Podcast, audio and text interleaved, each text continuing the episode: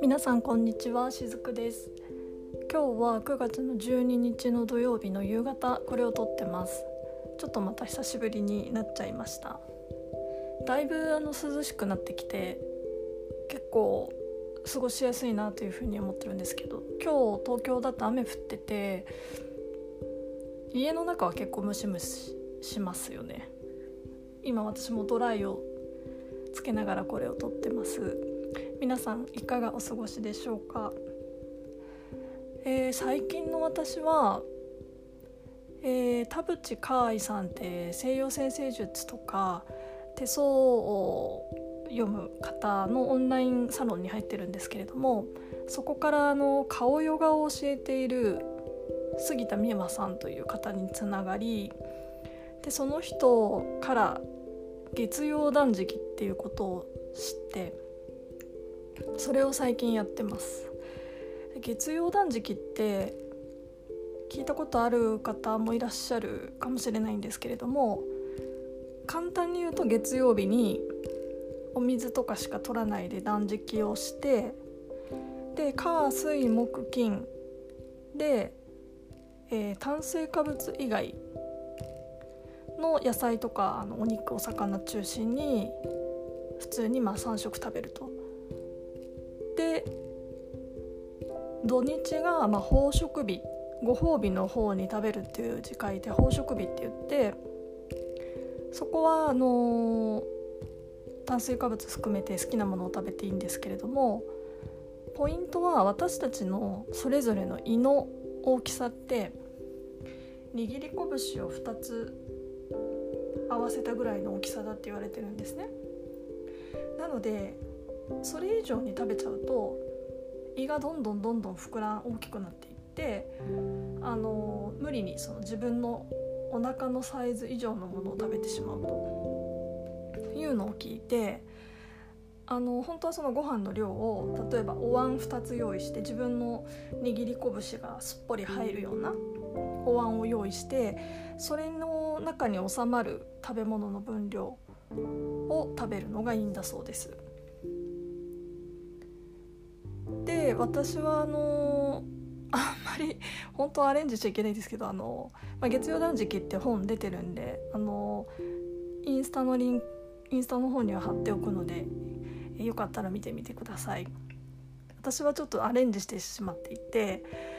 あの私断食をやる時って今までもその人参りんごジュースを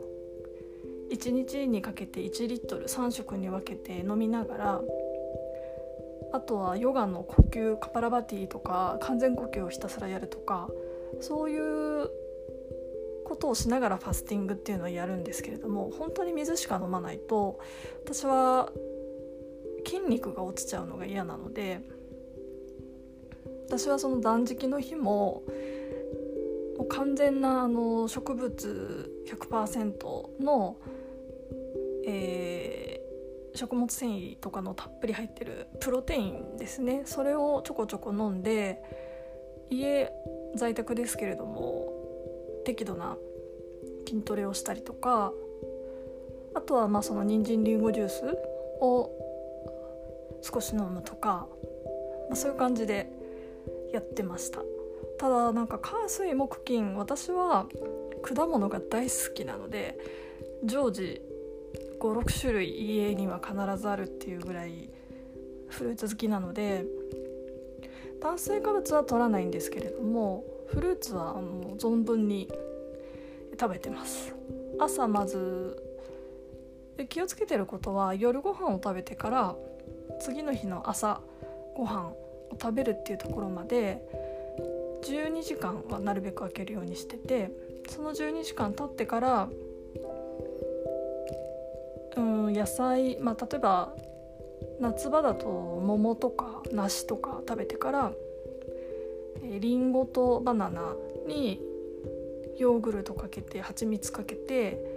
食べるとかっていうのが私の朝ごはんなんですけどそれを夜ご飯前日食べてから12時間空けるようにしてます。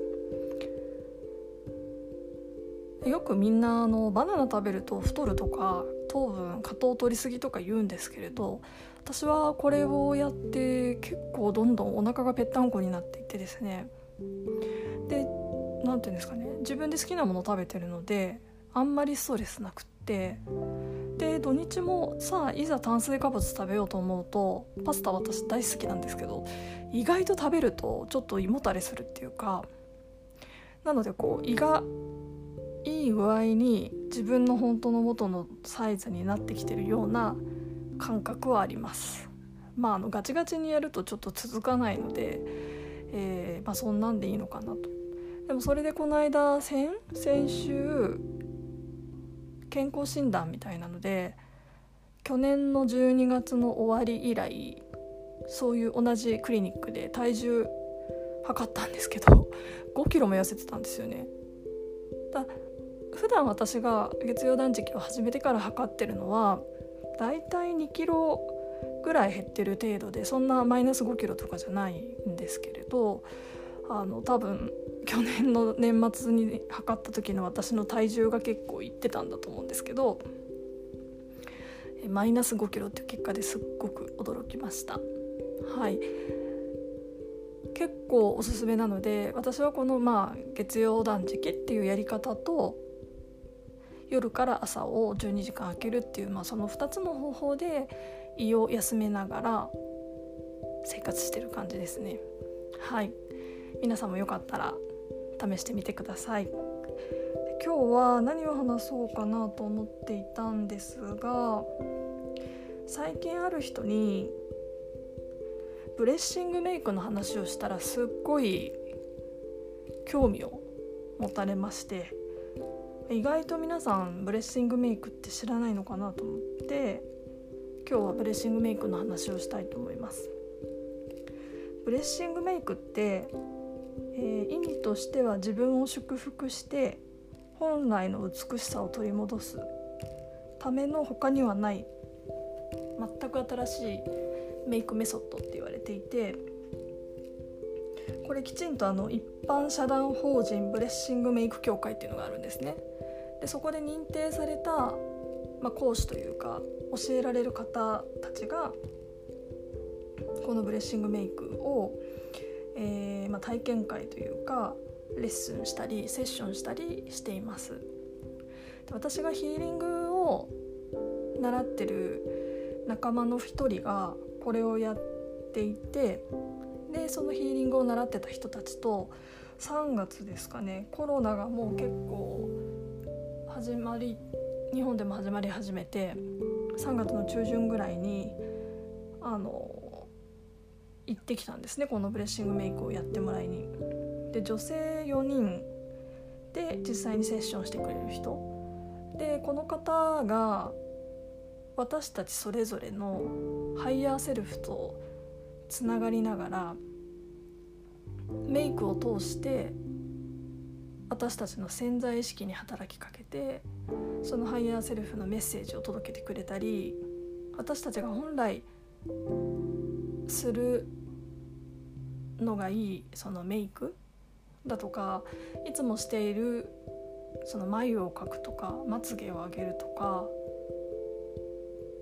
眉と眉の間をどのぐらい感覚取るかとかそういうことの意味について一つ一つ教えてもらうっていうねすっごい面白いセッションをしてもらいました。はい。皆さんまあ在宅の人が増えて毎日お化粧するのって私は女性は正直回数減ってるんじゃないかと思ってるんですけれど、うん、まあなんか私の会社の私がいるチームが2ヶ月ぐらい前かなから、まあ、毎日ミーティングするんですけれども顔出し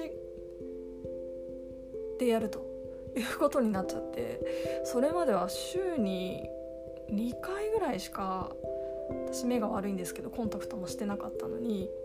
あなんか昼過ぎからそのミーティングがあるんですけどああじゃあコンタクト入れようかと思ってまあ良くも悪くも毎日こうメイクをするような感じに戻ってましてでもまあまあ普段私たちが女性毎朝そのメイクをしてる人が多いとすると、まあ、私たちがどういう気持ちで毎朝メイクをしているかそれによって例えば毎朝15分メイクするっていう時間であったとしてもその一つ一つの意味を知りながら自分の顔のパーツを慈しみながらメイクをすることによって私たちがこう女性に生まれてきた喜びを実感しながら、えー、できるそのメイクという作業であったらもっと私たちの世界が変わるんじゃないかとメイクの在り方とそもそも私たちの意識の在り方をチェンジしていこうっていうのがブレッシングメイクなんですね。まあ、ちなみに私はあのー、小学生の時に兄を亡くしてるんですけれども、まあ、そこからこうもともと長女だけれどもなんかどこか長男の役割を私としてこうなんか背負ってでもう父も亡くなってるのでなんかこうしっかりしなきゃみたいな意識がまあ本当に小さい時からこう自然と強かったような気がします。でそれはあの私のメンターである人とかヨガとかを通じてもだいぶ分かってきてはいたんですけれどそのブレッシングメイクをやってもらいながらセッションしてもらってる時にやっぱりハイヤーセルフにあのもう女の子になっていいんだよと。そんなに頑張らなくていいんだよ。っていうのをまあ伝えてもらってでだからきちんとお兄さんも何て言うんですかね浄化してあげましょうと。いうのがメッセージで、まあ、その日セッションしながらもうなんか セッションされながら私は号泣してるんですけどまあ、周りにのその仲のいいヒーリング仲間もいてでその浄化して浄化する作業というのをその方と一緒にやってでハイライトってよく目の下とか鼻の筋とかに入れたりしますよね。あれがその弔いっていうイメイメージというか意味もあってそのハイライトを毎朝こうつける時にあ弔ってるなっていうことを考えながら、えー、メイクするだけでもまあそのセッションを受けたからですけれどもすごいねなんかこう優しい柔らかい気持ちになるんですよね。はい、なのでそれを私はやって意識しながらやってますね。だからもう本来持ってる、まあ、私もつけまつげとかももうバッチリつけて毎日つけてたんですけど、まあ、今もつける日はつける日でバッチリやるんですけれどまあナチュラルでもまあまあ長さもあるのでじゃあ自分の本来のまつげをいたわってむしろ美容液できちんと伸ばそうかな増やそうかなっていう気になったりとか自分のもともとの顔とか眉の形ってその私たちが選んでまあそういう長さだったり太さになってるのでそれをうまく活かしながら自分を肯定しながらメイクするっていうのがすごいね面白い時間でした。でやっぱりその仲間と受けてるっていうことにも意味があってそれぞれの人がハイヤーセルフから言われてることっていうのもなんかこうすごい心に響くんですよね。うんなんでまあちょっとその本当にさらけだ出しても大丈夫な人とじゃないとなかなか難しいかなと思うし私はあのそうやって4対1っていう形でやりましたけれども、まあ、多分そのセッションする方によってはマンツーマンとかでもやっていただけるんじゃないかなというふうに思います。まあ、あのぜひこのメイクするたびに祝福される。毎日私たちが生まれ変わるっていうのをもしね興味いやそんなメイクの仕方あるんだっていうのを興味を持った方がいたらあのブレッシングメイクって調べるとですねいくらでもそれ教えてるセッションしてる方は出てくると思いますので、えー、ぜひ試してみてください。ちなみにちょっと宣伝しておくと私が、えセッションしてもらったのはキキさんという。KIKI って書くキキさんっていう方にやっていただきました。はい。あとは最後ちょっと二十四節気の話をしたいんですけれども、まあ、これ田淵海さんが言ってた受け売りですけれど今はですね9月の7日から9月の22日っていう時期は二十四節気の中で白露っていう時期で白い梅雨って書く時期にいるんですね。でこの時期の意味っていうのはやっぱりこう夏場で疲れてる私たちがやっとこう涼しくなってきて、えー、こう疲れを取り戻すみたいな意味があるそうでどうしてもね辛み辛い味を求めるそうですでおすすめのえラッキーフードとして3つ挙げてたんですけど薬味と山芋とあとなんだっけな3つ目。薬味山芋。ちょっと ちょっとど忘れしちゃったんで後であの詳細のところに書いておきます。なんか3つありました。はい。なのでまあそういうものも取りながらやっぱり私たちの体をいたわってでもこうやる気は出てくる時期だので、まあ、自分たちで私たちのこう溢れてくるやる気を何に使うのかっていうのをねよく考えながら過ごしていきたいなというふうに思っています。はい、えー、今日は以上です。はい、またあの私がいいなと思ったようなこととか